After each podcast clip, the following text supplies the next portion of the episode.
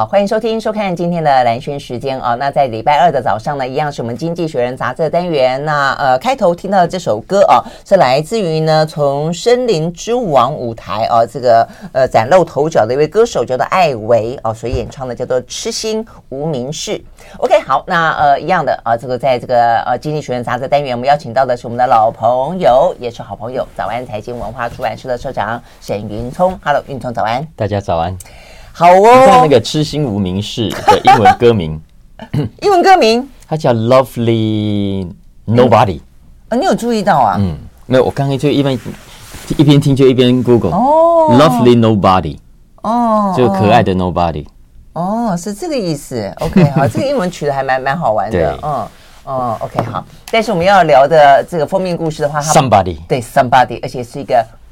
Big，Mr. Big，大人物，大人物。好，那这个大人物的话呢，呃，看这个封面就知道啊，这个整个的地球看起来呢，这颗行星啊，已经变成 红色的，都是中国。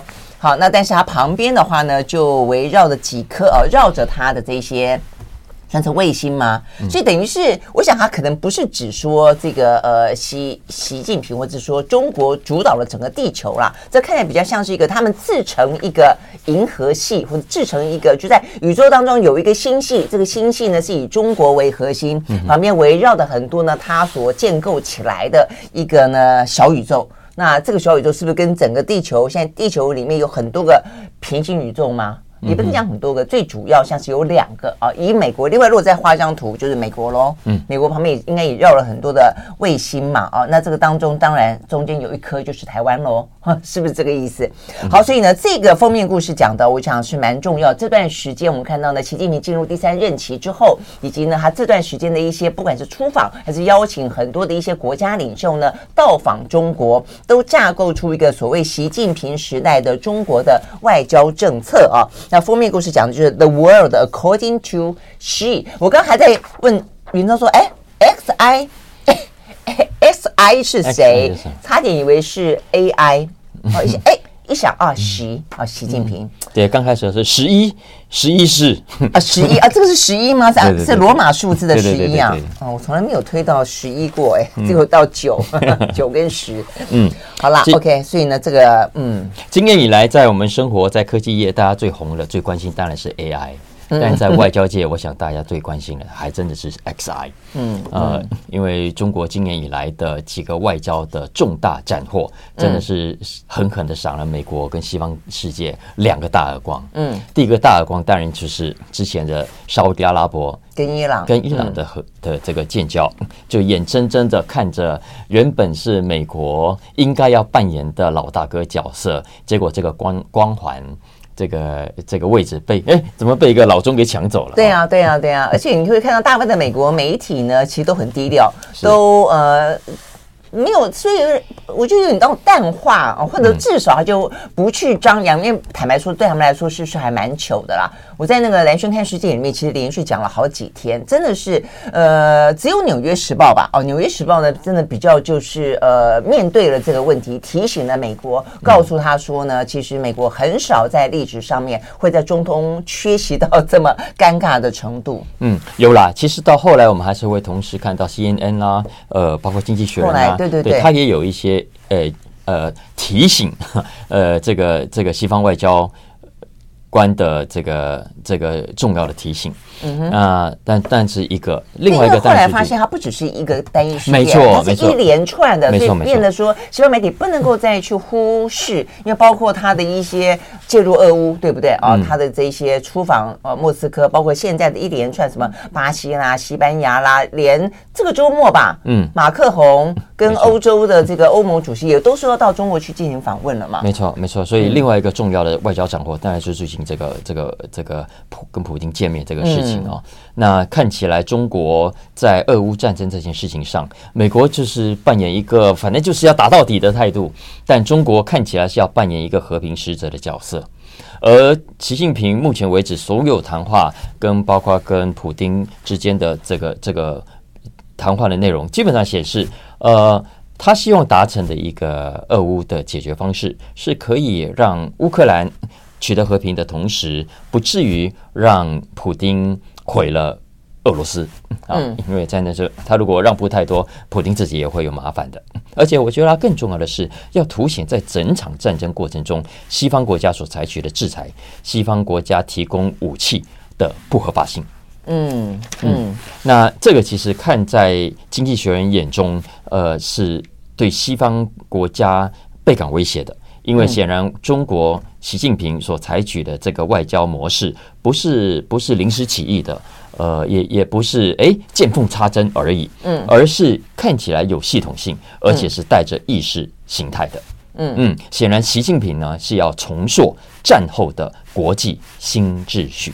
嗯哼，战后你说俄乌战后？哎，不是二战以来。哦，二战以来，哇，OK，因为我们知道二战以来，呃，世界老大哥是一个单极的世界，是叫做美国。对，那是从美从经济学人角度看来，他认为，哎，美国是一个呃，这他所采取的外交政策，在过去的半个多世纪以来，呃，是正确的。嗯，因为他呃要结交更多的盟友，然后打造一个共同的规则。那因为美国认为这样子对他来说才是最安全的。因为如果缺乏一个共同的规则，如果一堆的国家跑到另外一个阵营去，对他而言是一个非常大的威胁。但是呢，现在的这个局面看起来完全打破了原本呃呃以西方主导的外交世界的稳定状态。那在这种状态底下，呃。其实是危险的，世界是危险的，呃，而且也是不对的。为什么？因为中国所采取的这个外交政策看起来，呃，经济学人说的哦，他说，呃，我念一下啊，只要影响力。嗯哼，嗯，不要 affection，我还不知道英中文 affection 是怎么说。呃，只要影响力，但我其他我一律不管啊。就像我们之前讲过，他去非洲啦，反正你要金援，你要建设，我可以帮你，但我不会附带任何其他的条件。不像西方国家去哦，你还有人权报告要怎样啊？呃，你要你要对我还要有怎么样的的交换条件？中国没有，所以可是 affection 也是一个影响力的概念呢，对不对？没错，没错。所以只是说，应该就是说，他可能只是要跟你。呃，做朋友建立某种关系，他不企图改变你。嗯，我觉得其实美国在过去这段几十年当中，二战之后最被大家诟病的是，他会介入一个区域，介入一个国家，然后依照他认为的他自己的好处是对方的好处，就是他也不见得说真的这么的呃纯粹只有利己啊。虽然说实在话，一定是利己为前提，但有时候是顺便哦双赢。大家所谓的顺便双赢，就是说他看待你觉得对你好的。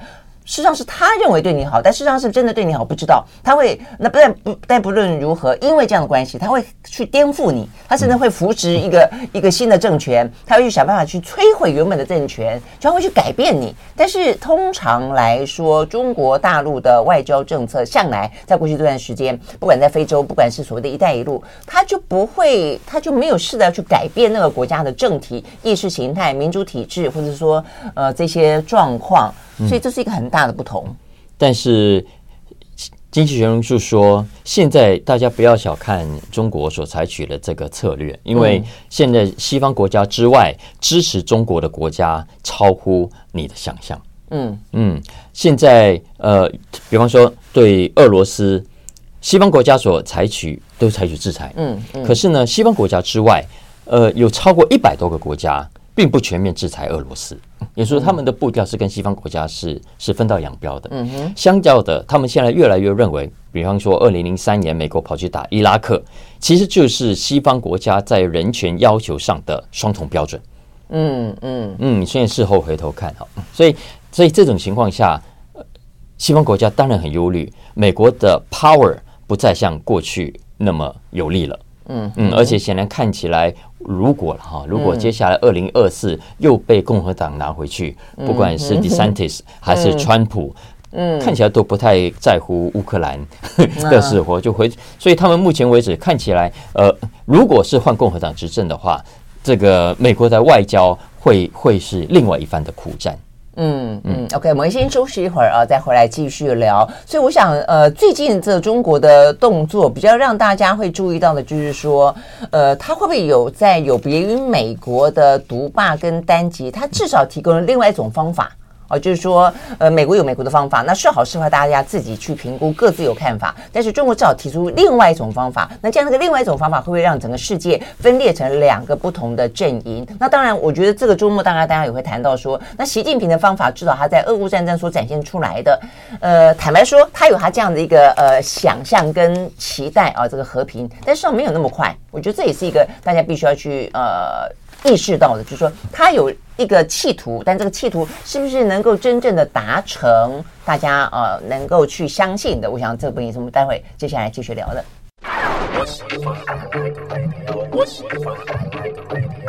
好，回到蓝轩时间，继续和沈云聪来聊这一期的《经济学人》杂志哦。那么刚刚讲到说，这一期《经济学人》杂志的封面故事啊，讲到的是一个大家关注啊，这个中国大陆的外交政策，很显然的在架构一个啊，呃，平行宇宙啊，这个宇宙当中有很多的。不能讲附庸国啊，就是他的盟友了啊，所以呢，他这个盟友的呃这个嗯努力啊，就是去想办法拉更多的拉帮结派，实际上搞得这个周末拜登，我觉得他还蛮紧张的。我看到拜登有一句话很好笑啊，因为这一次的中俄之间的关系，现在媒体都大幅度的报道了嘛，然后就像刚才云通讲的，就把过去这几天呃这这一两个月里面以来哦，习近平的做法在各个区域里面的都做了一个整理，所以呢就很强化这个俄。俄中中俄之间的紧密关系是一个反美联盟。嗯，拜登就说，也不是只有他有联盟啊，我们也有啊。哦，他还特别说，我的联盟比较成功。嗯，嗯，所以我这个代表什么？这代表有压力了。那我觉得今天拜登会这样讲，代表有压力了。而且目前看起来，似乎他看到一些西方媒体呢，都有点他的意思说，他是过度放大了中俄的结盟。在世界当中可能会产生的影响啦，但是不知道哦。但我想，这显然的代表的是这个议题本身不是一个假议题，它是真实存在的。而且呢，习近平的这些动作已经一步一步的让美国更感威胁。嗯哼。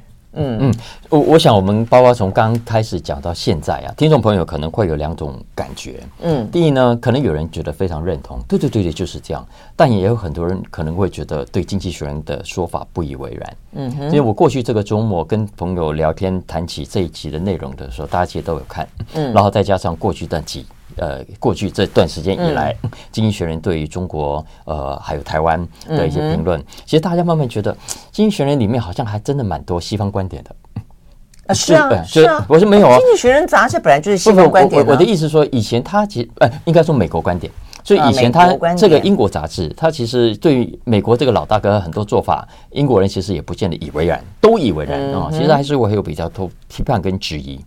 但是很奇怪的，我自己认为啦，我自己看这么多年，我发现他最近针对中国的事情越来越，其实就是很接受美国的说法。嗯嗯，所以包括在这个题专题上，你刚刚有问到，哎，那对于习近平是这种另外一种提供另外的一个选择，另外一个方向，有没有什么样不一样的好处、优点？是啊，是啊，因为我觉得我们要持平去看嘛。我觉得确实习近平正在做这件事，然后但是这件事情到底是不是能够如他所说的做的这么的完美，我们也要去质疑他。因为目前看起来，我就觉得在这个俄乌战争当中，哎，一开始我们对他其实蛮有期待的，因为这个战争打太久了啦，坦白。说，如果说你可以有别于目前西方世界只是不断的提供武器给乌克兰，让他继续的打这场战争，呃，反侵略战的话，那有没有另外一个方法可以让他们走向一个谈判桌？但很显然的，习近平虽然有这样的说法，然后呢，呃，目前俄罗斯跟乌克兰也都说我们欢迎中国扮演一个比较积极的角色，但是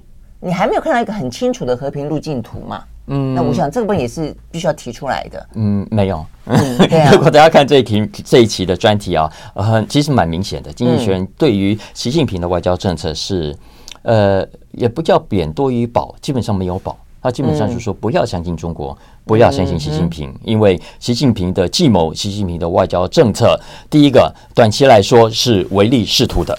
看，比方说跟伊朗、跟沙乌地阿拉伯，基本上是呃金钱导向的外交。呃，包括说为什么？因为中国是沙乌地阿拉伯最大的市场，也是伊朗最大的市场。嗯，而沙乌地阿拉伯跟伊朗呢，也是中国最重要的石油的来源。嗯嗯，也因此呢，其实双方是在经济上、在钱方面、在利益上各取所需。嗯，但是呢，往好处看呢，中沙伊的结盟，它可以影响到，比方说隔壁的也门的呃也也门的这个这个内战，现在已经三十几万人死亡了。呃，渴望。有效的呃有望降低啊，有望的改善。再来，全球的减碳，呃，跨国之间的投资也可能会因为这样的结盟而而而而有不错的结果嘛，哈。所以这个其实是好处。可是呢，他还是要说一句，习近平真正的计谋是让共产党在未来世界上通行更安全。否则的话，他说，其实如果拉长时间的话，呃，共产主义的 flaws 叫缺点、缺陷，会更加的难以掩藏，因为他认为过程中充满了矛盾。比方说，你现在中国你要跟伊朗结盟，对不对？但是你却无视于伊朗的核武威胁，而核武的威胁会威胁到他邻国，而这些邻国也是你中国其他的朋友。你怎么可以一边在别的国家交朋友，一边呢又纵容伊朗发展他的核子武器呢？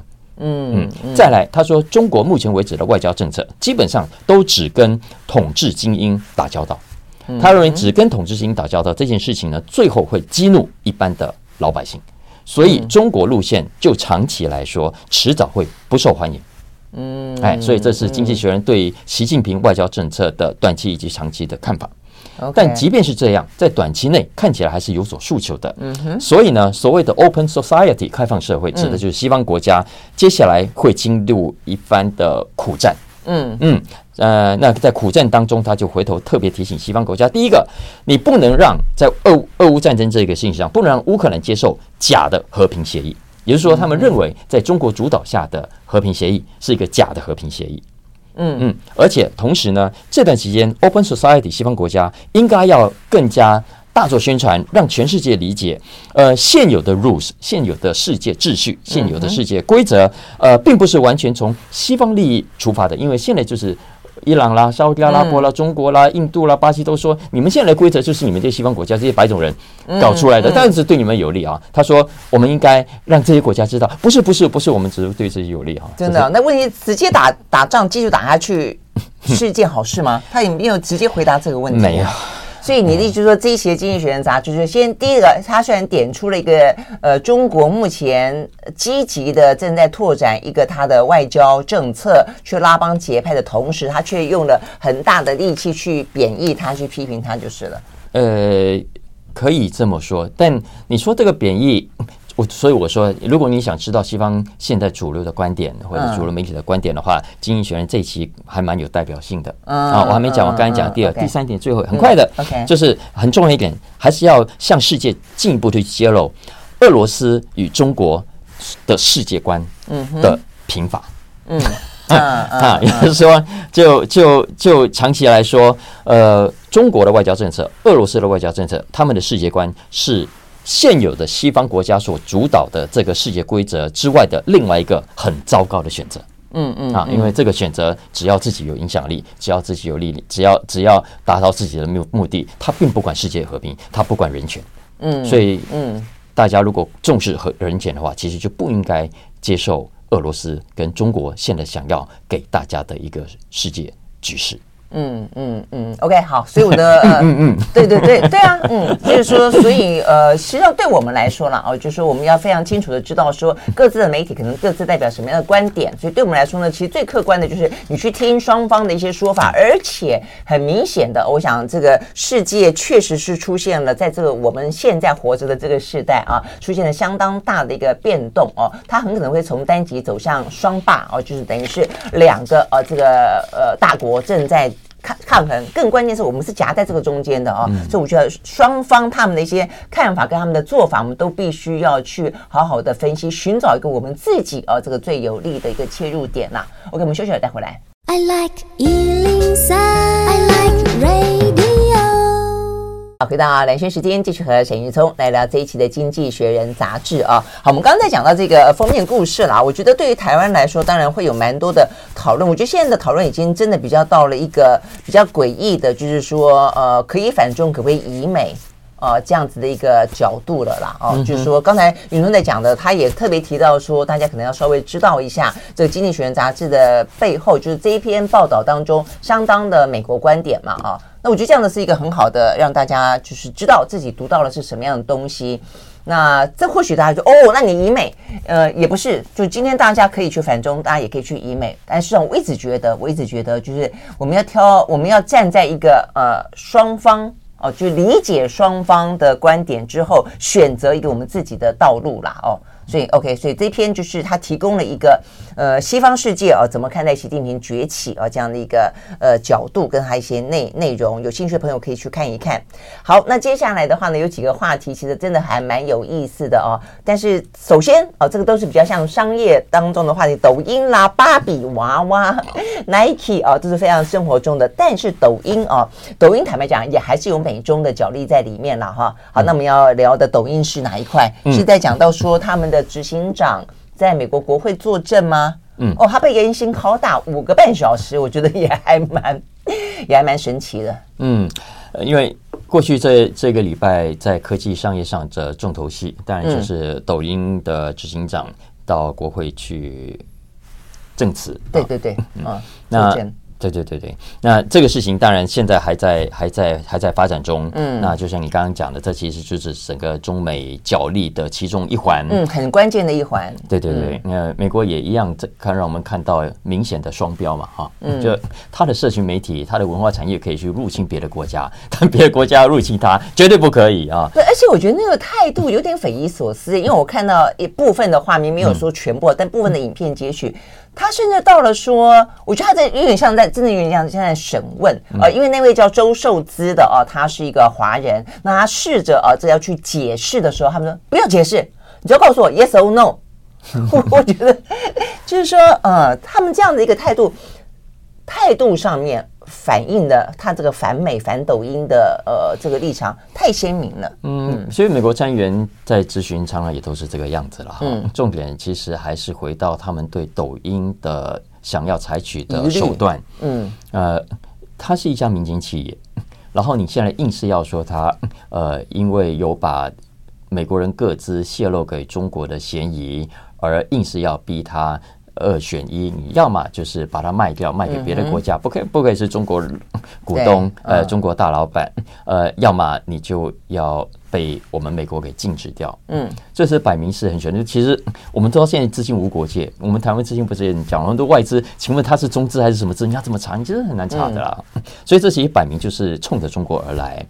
那所以接下来的发展，到底美国这一招要使得多绝？最后。但是因为我们知道，美国人现在很多，尤其是年轻人，爱用的不得了。嗯，你真的要要进进了它，美国人自己都会揭竿起义的。因为美国，而且美中国反而还用不了，中国不能够用抖音。嗯、是，嗯，所以所以最后是否会真的在美国被禁，我们目前没有人知道。所以这一期《经济学人》的商业头条在谈抖音的时候，并不是从这个角度去切入的。嗯，但是它切入的是非常重要的一个商业的角度，叫做它的商业模式。因为呢，虽然是否被禁，是否真的啊有有偷偷把美国人各自送回中国去等等，我们目前不能确定。但是可以确定的是，抖音的出现，应该叫 TikTok 啊，TikTok 的出现呢，已经彻底改变了美国社群媒体的商业模式。嗯，为什么这么说？我觉得这期文章就给大家很大的一个，我觉得很蛮好的分析啊。因为抖 TikTok 啊，大家知道，在过去短短六年不到的时间，在美国获得压倒性的大成功。没有想到这种短片啊会如此受到大家的欢迎，可是呢，这种短片在商业模式上有一个重大的缺点，嗯，就是呢，它太短了，短到没有办法插广告，或者能够插 也也也也效果不是很好，嗯，所以呢，就会造成社群媒体过去呃赖以生存的广告收入，嗯，大幅的锐减，嗯。嗯，所以这是 TikTok。意外的对社群媒体造成的一个大的伤害。OK，哎、欸，那你这样讲，嗯、那抖音到底怎么样子获利？好问题啊！其实我们先讲一下 TikTok 在欧美市场的兴起，其实真的就是短短差不多二零一七年左右的事情。嗯，那它崛起之后，它目前的速度啊，比过去的 FB，比过去的的这个这个 IG。可能都完全不逊色，可能更快啊。嗯、那主要的族群当然是十八到二十四岁。现在在美国，十八到二十四岁的族群，呃，使用这个 TikTok 的时间，我们之前讲过，已经比远远把那个 FB 嗯抛到可能看不到车尾灯了，嗯 嗯、比 IG 也是一样遥遥领先。呃，相较之下，他说那个 FB 啊，嗯、年轻人基本上不用。就算用呢，是为了呃，主要是作为跟呃长辈长辈沟通，grandparents 还不是 parents，是 grandparents 沟通的工具呀。所以呢，也因为它很受欢迎，所以美国现在所有的社群媒体都没有办法不做这块生意了。嗯哼，所以就引发了我们现在看到说都是 copycat。大家如果在台湾用 FB，就会看到 FB 现在大力在在推它的 Reels 啊，R E E L S。呃，IG 也是 Reels 一直在推，然后 Snapchat 啦，呃，YT 啦，YT 也有 Short，我而且现在都在看。嗯，然后 Netflix 也要推这个，嗯，Spotify 也要推这个，嗯嗯，所以大家现在都在吃这个这个短片的市场。嗯，可是呢。呃，所以现在啊，我我们我们讲这个整体 social media 啊，我我觉得我对这个数字是非常怀疑的啊。嗯、他说呢，呃，根据统计，每天花在 social media 上的时间是六十四分钟，嗯哈，平均。那我觉得实际上可能很多人摇摇铃，远远不止这样啊。但其中这六十四分钟当中呢，他说就有四十分钟是用来滑这个短片，就一直刷来不知不觉时间就过去了啊。所以占了你看三分之二的时间。嗯但是呢，他相较之下，为这些社群平台赚到的钱远远不如过去。举个例子来说，FB 啊，以脸书来说，呃，每分钟每分钟让 FB，呃，我如果在用 FB 的话，每分钟你可以帮 FB 赚一块钱美金。如果是 IG 的话，IG 的话，IG 可以从你每分钟的使用赚到一点五块美金，一块五。可是呢，TikTok 只能赚到三毛一。哦，啊，所以其实其实是非常少的。嗯，真的。所以造成的结果是，他说，刚才你讲说是否赚钱嘛？对嘛？他的获利怎么来？举个例子，这必须比较。嗯，他说呢，今年的 IG 哦，预计可以从每一个 user 身上一整年呢，我们刚才讲是每分钟，一整年可以赚到两百块美金。嗯，可是相较之下，TikTok 只能赚到六十七块美金。嗯，也一样来自广告。嗯，OK。所以也是说，你看我们正在这个浪费我们的时间的同时，实际上我们就不断的在替这个脸书啊、IG 啊赚进。是是是是是是。是。哇，真的，他实在是，所以说你你可以，所以你可以想象，如果我是 FB 的话啊，假如没有这个短片，没有这个 Reels，没有 TikTok 的话，大家都只来哦看我这个贴文啊这些，呃，我的时间花在这里，我可以赚到更多的广告费。嗯，可是现在如果同样他花一部分的时间去玩 Reels，而我脸书能从 Reels 赚到的钱就更少的话，嗯，其实代表着你花 Reels 更多越多。他越赚的越少，嗯嗯嗯，所以这是这篇文章要讲的重点。说现在这些社群媒体很苦恼的，就是越是多短片，其实对他们的伤害也越大。一方面又想要去破抖音的市占率，那二方面的话呢，你就算是就算是跟他 PK 打赢了他，你你 你划的越多，赚的越少，那到底又所谓何来？是这个意思吗？对啊。所以我的疑问还是在于，那所以到底 TikTok 它是怎么样获利的？一样，它还是必须靠广告。对嘛？那他还是必须靠广告，可只是他的，所以他的意思是说辛苦钱，就是已经赚白粉钱，现在可能接近白菜钱。代表，所以代表说，就是先前那你可以讲，美国这些人赚太多啊。是啊，一点都没错啊，是没错的。就你非你一定要赚那么多你才开心。我我再再给大家举一个例子啊，他说现在为什么会说呃 TikTok 跟其他的 social media 本质上不一样呢？因为第一个，以 YT 来讲好了，YouTube，你每看五分钟的影片，它大概可以插两三个广告在里面。嗯，OK，IG 也是一样，你每滑五分钟，它大概还可以，你你可以滑到可能十几二十个，FB 也是滑十几二十个，对不对？呃，但是 TikTok 就几秒钟、十几秒的影片，它没有办法插那么广告，所以第一个广告比较少。再来第二个，当我们在看比较长的影片的时候，其实我们相较之下是比较被动的，嗯，然后我们看 YouTube 就这样被动看，然后所以你。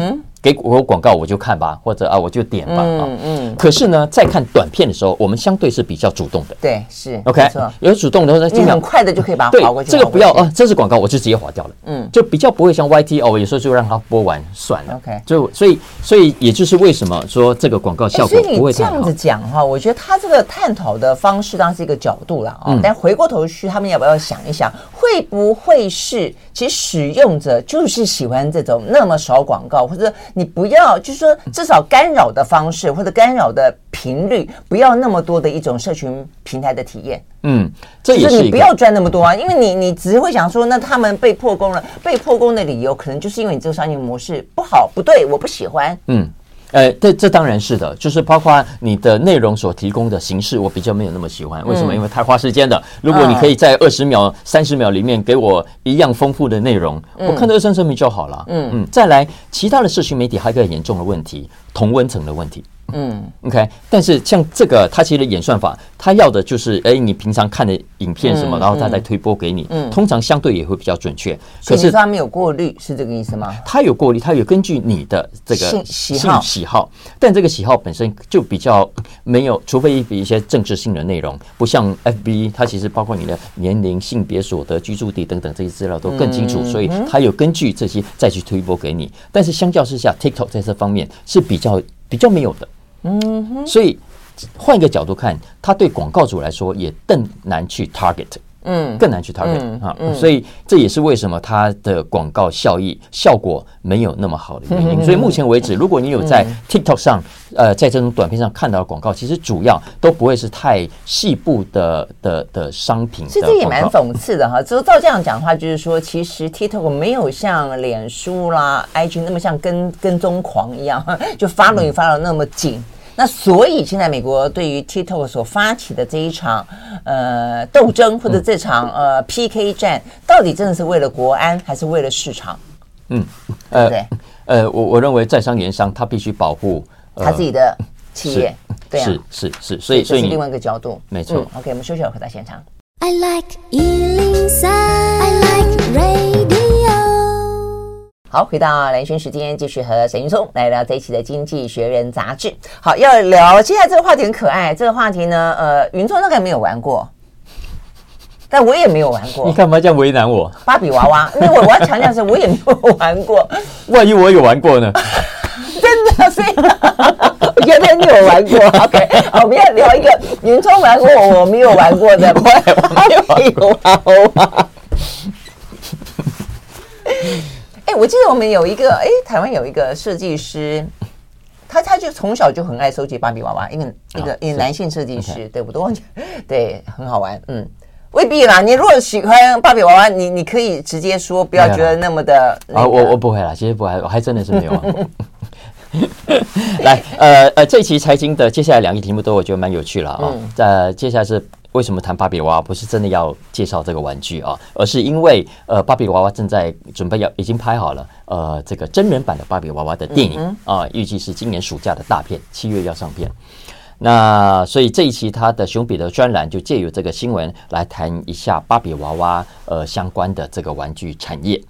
为什么要谈这个呢？因为我们都知道，现在全球的供应链，所有的制造业，现在因为中美地缘政治的关系，所以呢，都在重新打造他们的供应链。嗯哼。而这个供应链，我们现在常常就会说啊，现在不行了，我们要离开中国了，然后我们要回到美国去了。嗯。然后我们要更加贴近市场，我们自己国家的市场。但是这篇文章就发现说，事情没有那么单纯。并不是真的就一切为二的。要知道，很多的跨国企业没有那么笨，而且它的市场需求也没有那么单纯。所以，他要告诉我们是，实际上，他从芭比娃娃这个玩具的生产过程，呃，跟产地的分配，你就会知道，接下来这些大型的跨国企业不会真的就是一分为二，而是呢，他们会呃有更接近在地市场的供应链。也会同时保持跟维持他们原本的全球性的供应链，嗯，因为必须这两者搭配才是符合他们最大的利益的。嗯嗯，OK。那为什么这么说呢？因为我们知道，呃，芭比娃娃背后的玩具公司叫 Mattel，嗯，OK。那 Mattel 呢，呃，前几年一度很惨啊，因为它的最大的客户叫迪士尼跑掉了，跑去跟 Hasbro 签约了。但后来又回来了哈，所以那段期间，呃，Mattel 很惨，四年之内换了三个 CEO。嗯嗯，当然后来呃，Disney 也回来了，状况慢慢又在改善了。那现在他们当然很寄望暑假上片的这个真人版芭比娃娃可以卖座，因为如果卖座的话，很可能就可以为芭比娃娃相关系列的玩具带来一股新的热潮。那也许 Mattel 就可以重新恢复昔日的荣光啊。OK，好。哎、嗯，你讲的同时，我也在想一件事情。嗯，就真人版的芭比娃娃，它腰真的可以到那么细吗？我记得几年前我看过一个新闻，有一个有一个美国的女生，她真的太爱太爱芭比娃娃了，她去整形，不是整脸，她是整身体，把她的腰弄到。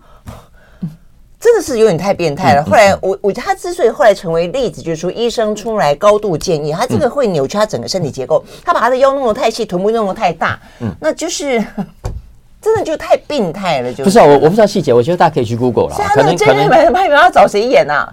不会啊，我觉得像像那个奥黛丽·赫本的腰就很细啊，美国应该还是有这种人吧。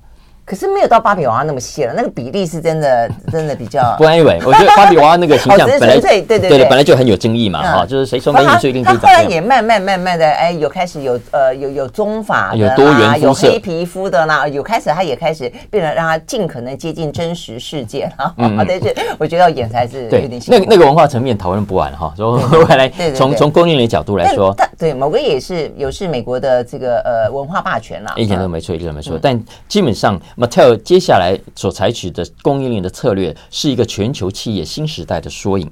为什么这么说呢？因为现在啊，呃，它已经整合了它北美洲的市场，所以它唯一的工厂以现在设在墨西哥，嗯啊，都在墨西哥供应它整个，尤其北美洲、美国的东西都去。但是，呃，它在墨西哥生产的是是。相关的芭比娃娃周边的其他的、的的玩具，呃，建筑物啦，嗯、呃，其他的玩具啦，等等环境，它的那个环境。芭比娃娃本身，嗯，住，嗯，他自己人，对，呃，却不是在墨西哥生产的，而是继续是在亚洲的印尼跟中国生产的。嗯，好，为什么？因为他说，这个第一个完全是从呃。它生产跟销售的需求来思考的，因为我们现在知道，所有的企业面临的三个重要的挑战。第一个，消费者需求越来越难掌握，嗯，今天红的，明天马上就冷掉，嗯，呃，今天感觉上没不受欢迎的，明天可能突然就爆红，嗯，这个时候你如果没有在供应上。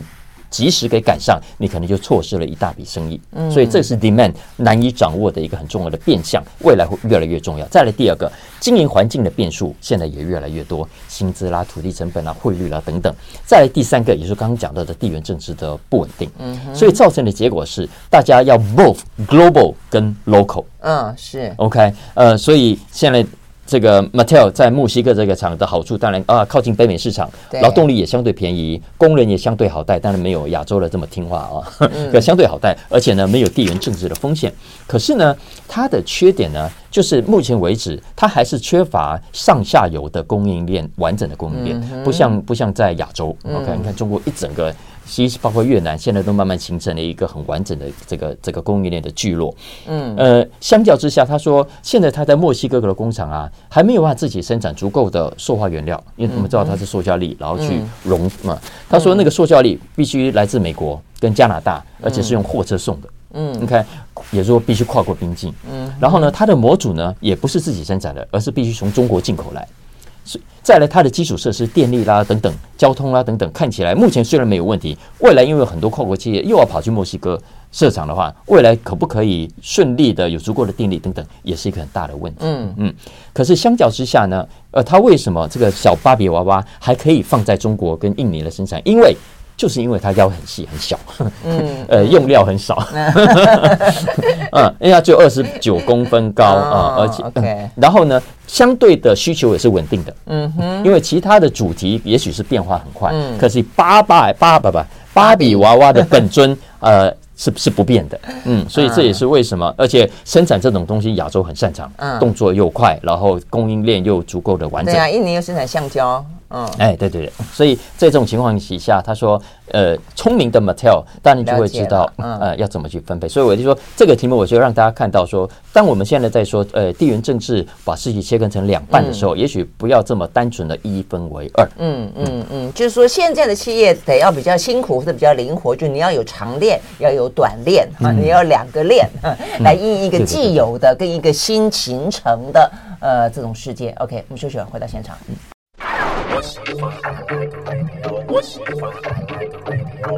好，回到啊，兰萱时间，继续和沈云聪来聊这一期的《经济学人》杂志。好，接下来聊的是呢，呃，Nike 跟 Adidas 啊，嗯，好，哎，所以你看我们的生活当中用多少？嗯嗯嗯，美国东西好，我当然有欧洲的啦，哈，这个爱爱爱迪达是欧洲的嘛？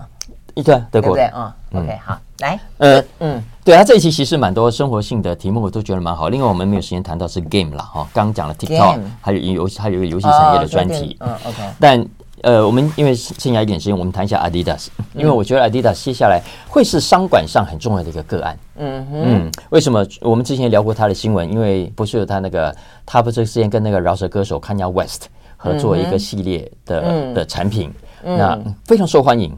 对，其实我记得 Adidas 他的一个逆袭，就是说当他被 Nike 对对对对对对追追赶之后，他一路逆袭过去一二十年，其实我觉得有蛮不错的成绩哎。有一些人他其实蛮独钟 Adidas，我有些朋友就这样子。呃，像我以前念高中的时候，我都只买 Adidas。